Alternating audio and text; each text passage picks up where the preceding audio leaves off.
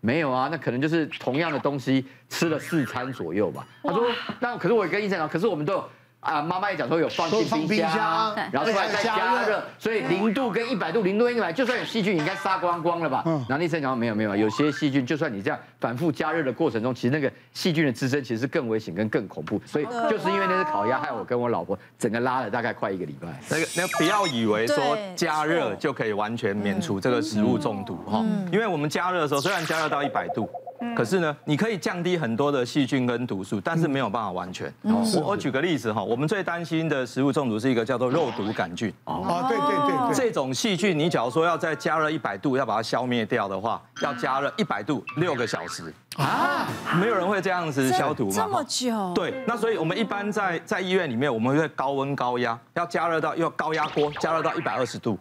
五分钟就可以。我们在那个厨师的考试的时候，还有一个有一题问题哈，他讲说，请问食物保存的危险温度带是几度到几度？哦，这是有趣的问题哈，答案是七度到六十度。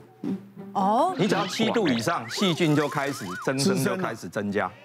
所以，所以说我我们常常食物保存，你以为没问题，可是事实上你吃的时候，你可以吃进嘴巴里，大概三四十度，对那个时候细菌就在增生了。真的是冷下来就开始在增生了。对，所以我我要举一个我自己切身之痛哈。我我们在七十六年大学五年级毕业，当时要去医院实践习见习实习了，所以我们就在学校举办一个谢师宴。嗯，我们去台北一个蛮大的蛮大的饭店哈，一个餐厅宴会厅吃 buffet。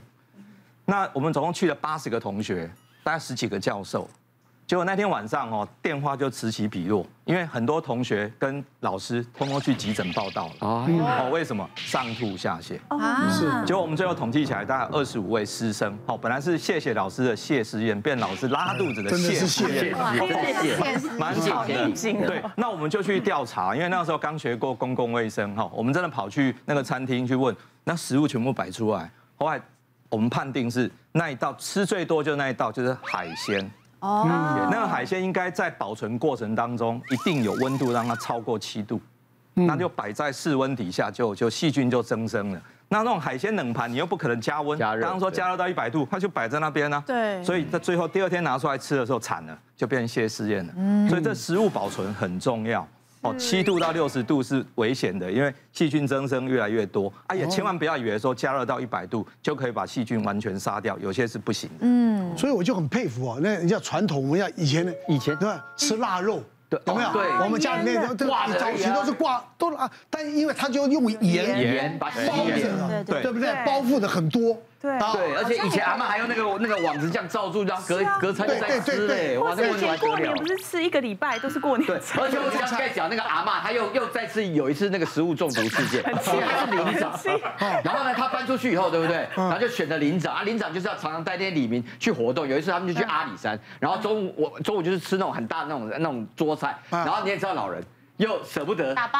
对，打 包回饭店进去配酒吃，哦哦，就那一团那个那一团巴士四十个人嘛，全部又食物中毒。我我觉得是食物保存真的很可怕，因为我之前就我妈我妈还在的时候，然后她在家里都一定会做三餐。嗯然后有一次我回家的时候呢，我就开冰箱，就看到一个那个木呃马铃薯炒木耳，我就把那拿出来，想说马铃薯木耳不热好像也还好，我就饭烫烫的，然后我就自己好像煎了一个蛋吧，我就配着吃这样。然后吃了之后，我吃第一口想说，嗯，怎么酸酸的？可是我妈蛮常炒醋醋溜口味，然后辣辣酸酸的这样。哦酸溜土豆丝啊，对对对又合理，对对对，好哦吃。又很嗯好合吃。哦理也然后合我理。就觉得味道不错，就外省妈妈就喜欢做对啊那种醋溜头豆啊，我觉得嗯好像是对的。然后边吃边吃，吃完之后不夸张，那一碗吃完我肚子就开始绞痛，我三十分钟内拉了八次。是哦，拉到就是从有东西拉到变成水，水然后到我后来我就去呃挂旁边的加医科，就很明显是食物中毒嘛。然后我就呃那个吃完之呃吃药什么还是拉了大概也是差不多一周，嗯都已经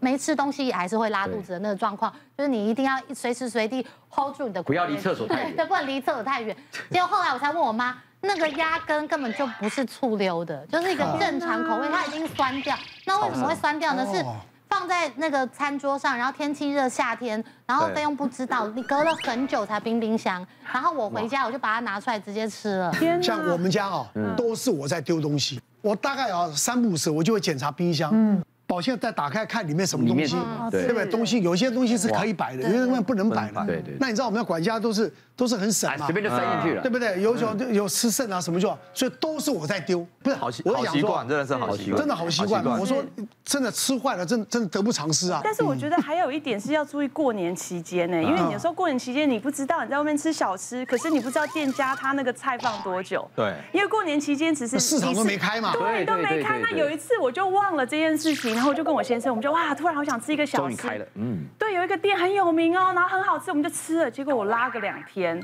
嗯然后一直上吐下泻，拉个不停，就受不了，真的很严重。就是你跟你先生变成是轮流，就是这样在地上爬，然后去医院的那种，我想在台湾哈，我对嗯要劝大家出国更要小心，嗯真你知道的。吗为？要水土生的哈，或者是那种冷的。什么？啊生冷的东西，或者真的你觉得不干净的餐厅，嗯对千万不要去吃。嗯我有一次到上海哎呦，那大家都会讲二十几年，嗯，就吃什么上海菜多好吃对，啊！好吃啊！那个呛哈，像 哎，真的，我吃呛蟹，呛蟹，呛蟹，好吃的不得了，我们有那它就上线生的蟹，对然后呢去用三用鲜醋酱去腌集，市酒家吗？对啊。哇我告诉好吃你，好吃的不得那了。好吃吃完，我告诉你啊，我要去做活动，我四天没有离开饭店，妈，没有离开房间，那时候的环境卫生环境没有而且那嘛么环境医疗也不好，嗯，你知道吗？就是靠药止泻压压药，压，压都压不住啊。那个餐厅的老板还送花来看 我，跟我道歉。哇塞，写说一泻千里啊！所以我跟你讲，我要出国哦，完全不敢吃这些。但我有一个问这题些症耶，因为我妈妈以前都说，我如果拉这个，就细菌拉掉就好了，所以拉肚子没关系，是不是？对，但但是哦他的细菌都拉不拉不干，干都拉不干已净经啊。已经造成 发炎了，造成发炎，甚至有时候要用到抗生素才能够处理。嗯当然啊了对，因为刚刚讲。刚呃肉毒杆菌啊，或者是金黄色葡萄球菌，嗯实际上这些都有时候需要发烧起来，真的要用抗生素才能够处理压得好住。嗯所哎以小拉的话是细菌拉掉是 OK 的。是的，我觉得清冰箱非常重要，因为很多阿公阿妈都把冰箱当成是百宝箱，就是那种门一打开东西会掉出来的那种。其实说实在，你冰箱只要你存放的一个比例超过百分之六十、七十以上之后，其实它那空气不流通，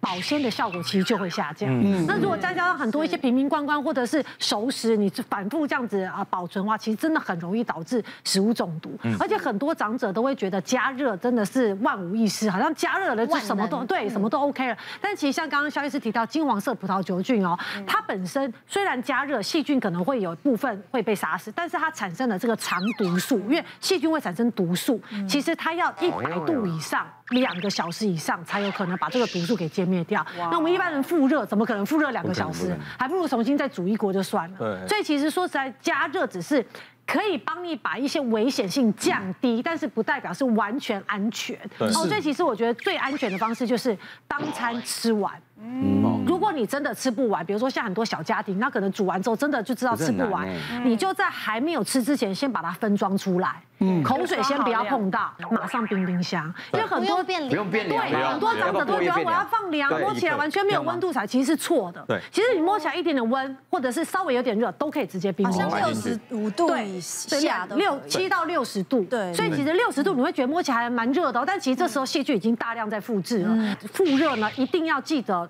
完全煮熟，因为很多我们会发现热汤或者热那种汤汤水水卤肉，它只是周围热了，它中心温度根本就还没有到达一百度，嗯所以其实你在加热的时候一定要拉拉，就是稍微要把它全部都拌滚搅搅搅拌嗯一下，让它确定是整个都是煮沸的。然后吃完这一次，如果真的再还是吃不完，就丢掉了。嗯千万不要再哎再次煮两次、三次、四次，这样真的是非常危险那。请问，如果还是很热，敷那个保鲜膜放冰箱，这样是可以的吗？呃，很热，基本上其实保鲜膜我们还是会建议不要太不要高啊温。对对，因为它尤会其有蒸汽对，还是会有蒸，现所以在其都实有保鲜盒啦。对保鲜膜。 那覆盖也很重要，因为这样才能减少空气中金黄色葡萄球菌掉落到那个里面的。所以不能说整个盘子这样子长辈比较爱用保鲜膜。其实保鲜膜可以，我们是建议不要直接接触到食食物。物保鲜膜，我们之所以不要它接触到食物，是里面有氯乙烯。哦哦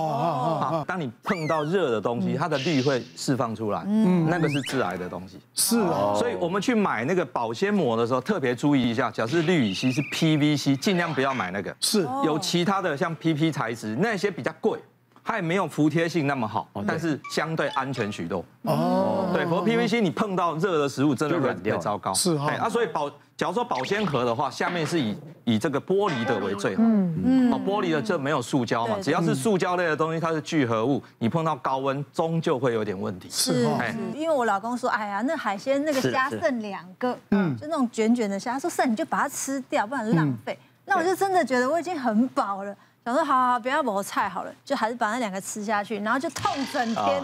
超难过，我就觉得真的不舒服不舒服。晚上凌晨一点，我真的受不了，我想说那你带我去急诊好了，嗯，想说应该就是肠胃炎什么之类的。是就去呢，医生就说你这好像不太像，我们照一个什么东西，做一个流程，然后弄完就跟我说，怀陈孕小了姐，